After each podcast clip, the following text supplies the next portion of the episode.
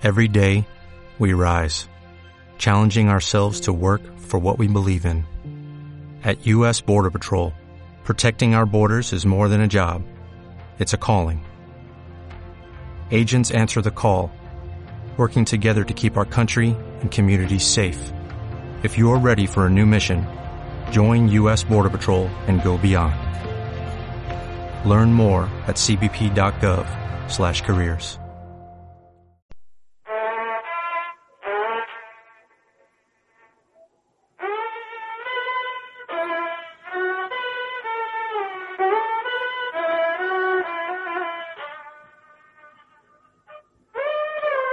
on that farm. As on any farm in the world. The young are born in the spring. The hen has chicks. The sheep has lambs. The cow has calves. And the duck has ducklings. The duck of this farm spent a long time brooding its eggs and finally the day arrived. The eggs began to break and the ducklings came out. Ungainly at first. But as the sun warmed them, their yellow feathers began to shine and they were all as beautiful as it can be. Suddenly, from one of the eggs a duckling came out that, far from being plump like its brothers and with yellow plumage, was more like ash, gray, and was also taller than the others and with a wide beak. Mama Pata and the ducklings were stunned by such an eyesore. How ugly, said one of the ducklings. It does not have the same color as us, said another. It's nothing like us. Said a third. Mama Duck looked at him with a watchful eye and feared that they had given her a cat for a hare. This means that perhaps while she was asleep someone had sneaked someone else's egg into her nest and she would have hatched it just like she had done with her ducklings. As she was not sure what could have happened she went in a procession around the farm for all to see her brood. She in front and the ducklings all yellowish and chubby behind and at the end of all. Our ugly duckling who, to make matters worse, did not even have the grace to walk of his little brothers and worse still. While the ducklings answered to Mother Duck when she said quack the ducklings answered quack and the ugly duckling see okay.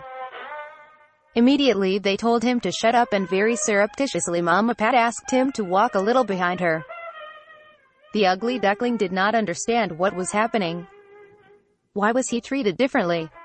The laying hen, round and surrounded by her chicks, greeted Mother Duck and her young. But as soon as she saw the ugly duckling, she let out a loud laugh that hid nothing. Nothing. Oh. Ho ho ho ho. Lady Pie you have some very pretty ducklings. But not all of them. Oh ho ho ho ho. The cow that was quietly grazing with her calf also greeted Mama Duck but as soon as she caught sight of the ugly duckling she mooed so loudly that everyone on the farm came to see what was going on. Moo. But what is this? The poor ugly duckling suddenly became everyone's laughing stock. But how little compassion do we sometimes have? Right? Nobody thought about what the duckling felt. Everyone gave their opinion between laughs. Lady Pa, but what have you done? Oops. But, how ugly this one has turned out. Ahem. Are you sure it's yours? Nobody noticed the other ducklings. Beautiful. Yellow. Chubby and precious. They only talked about the ugly duckling. And that was the first day. With the passing of days far from accepting that this duckling was simply different. Neither more handsome nor uglier. Neither taller nor shorter. Neither fatter nor skinnier. It was just different. Well, instead of the farm animals accepting him as he was after all. The ugly duckling couldn't change his appearance. What was his fault for being different from his brothers? They treated him worse every day. If they were when they went swimming.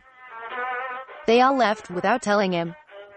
If they stayed to play, they excluded him unceremoniously. The duckling felt humiliated, abandoned, sad, and he thought nobody loves me here. I'll go find a place where I can find someone who loves me even a little. Very sad thinking that he had to get away from what he considered home he took the path in the middle of the night and walked away from the farm. He came to a lake and hearing some squawks he peeked through the reeds and discovered two beautiful white birds with huge necks. Oh, said the duckling, but what beautiful birds. He he thought about approaching them. But fearing that they would despise him just like everyone else on the farm had done. He left the lake. Away from everyone for fear of being rejected. The duckling wandered for several days. Running away and away from everything and everyone. Do you see the damage that contempt and humiliation can cause in people's hearts? In that flight came autumn and then winter with its snow and gusts of cold wind. The duckling came shivering in front of a small house where an old woman lived with a cat and a chicken. When the old woman saw it, she thought that if she fattened it up, it could be a good pittance in a few weeks. Both the cat and the hen that lived in that house were very presumptuous and since they only knew what was between those four walls and since their knowledge of the world was very limited since they only talked to each other. They had the belief that everything they believed was the most absolute truth, which made them pedantic, and in most things lacking in reason. The duckling who had known the world, at least much more world than the inhabitants of that small country house, limited himself to listening to those endless presumptuous conversations that the cat and the hen was kept at all hours. If it is that, thought the cat, you know. Cats are preferred by our masters. In this house I have a primary role for my lady. She does not need to bathe me, nor clean my necessities because I am neat enough to make her work in those things. Already, answered the hen, but do you lay eggs? Every morning I have an egg in my nest for she for breakfast. No. Of course not. But I scare away the mice. Since I've been in this house not one. Not one. Dares to enter. They don't even show their snouts. And you? The hen asked the duckling, what can you offer the mistress of this house? I have already seen that nothing is clean, the cat told him. You don't even lay eggs, the hen hastened to say. The duckling was silent.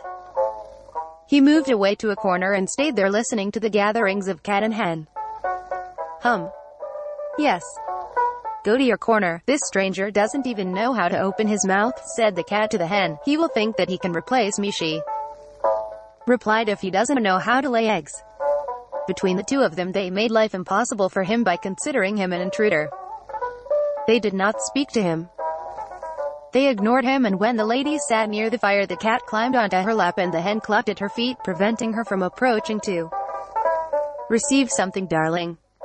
If he thought of doing it. The cat hissed at him and the hen pecked at him. The duckling held out as long as he could. They put food on him. He was warm and kept away from the snooty cat and the brooding hen. Their petulant comments and boastful opinions of him one fine day, leaning out the door, he saw a splendid sunshine and understood that the harsh winter was drawing to a close. In an oversight of cat, hen and old woman, he ran to the door and away from that place where he had been fed but not accepted. He wandered through the fields away from everything and everyone. He was tired of being ignored, insulted and offended for no reason. In his loneliness, he thought about what right they all had to be so unpleasant with him. What did his duckling brothers think? Plump and yellowish. They were all the same. No different from each other. What did the animals of that farm where he came into the world think? If they didn't know anything apart from the farm. There was a lot of world beyond. What did the cat and the hen think they didn't know anything about? They spoke with a great certainty about his little kingdom. He had seen much more of the world than them. In his solitude, he thought and reflected on everything that had happened to him in life. Why do we reject the stranger? Why do we push away the different? Why do we judge without knowing? Why do we offend without thinking about what our way of acting may hurt the other? In these thoughts, he was going from one lake to another, from one path to another and thus he saw the fields blossom and the leaves and fruits appear on the trees. Without realizing it he grew and changed his plumage, keeping away from everyone. He could not know how different he was. One spring morning approaching a lake he observed the beautiful birds that had always caught his attention. They were so beautiful. They had such white, clean and well-cared plumage and with those elegant curved necks. This time he decided to approach them. He was tired of running away. As he approached, he verified that those birds not only did not flee from his presence, but also approached and swam next to him. Amazed he saw the reflection of his image in the water. He was one of those wonderful birds. It was not an ugly duckling. It was a swan. He had found his place in the world. His race brothers. That made him think a lot. He wasn't ugly. He was just different. Since then, the duckling, who at one point seemed ugly to everyone, lived happily accompanying his swan friends. He never laughed at the differences of other birds. Never turned away from other animals even though they were different. And always accepted everyone for who they were. Something that may seem ugly at first becomes beautiful over time. Judging without knowing makes us treat others badly. The world is not only what we know. It is much broader, larger and more diverse.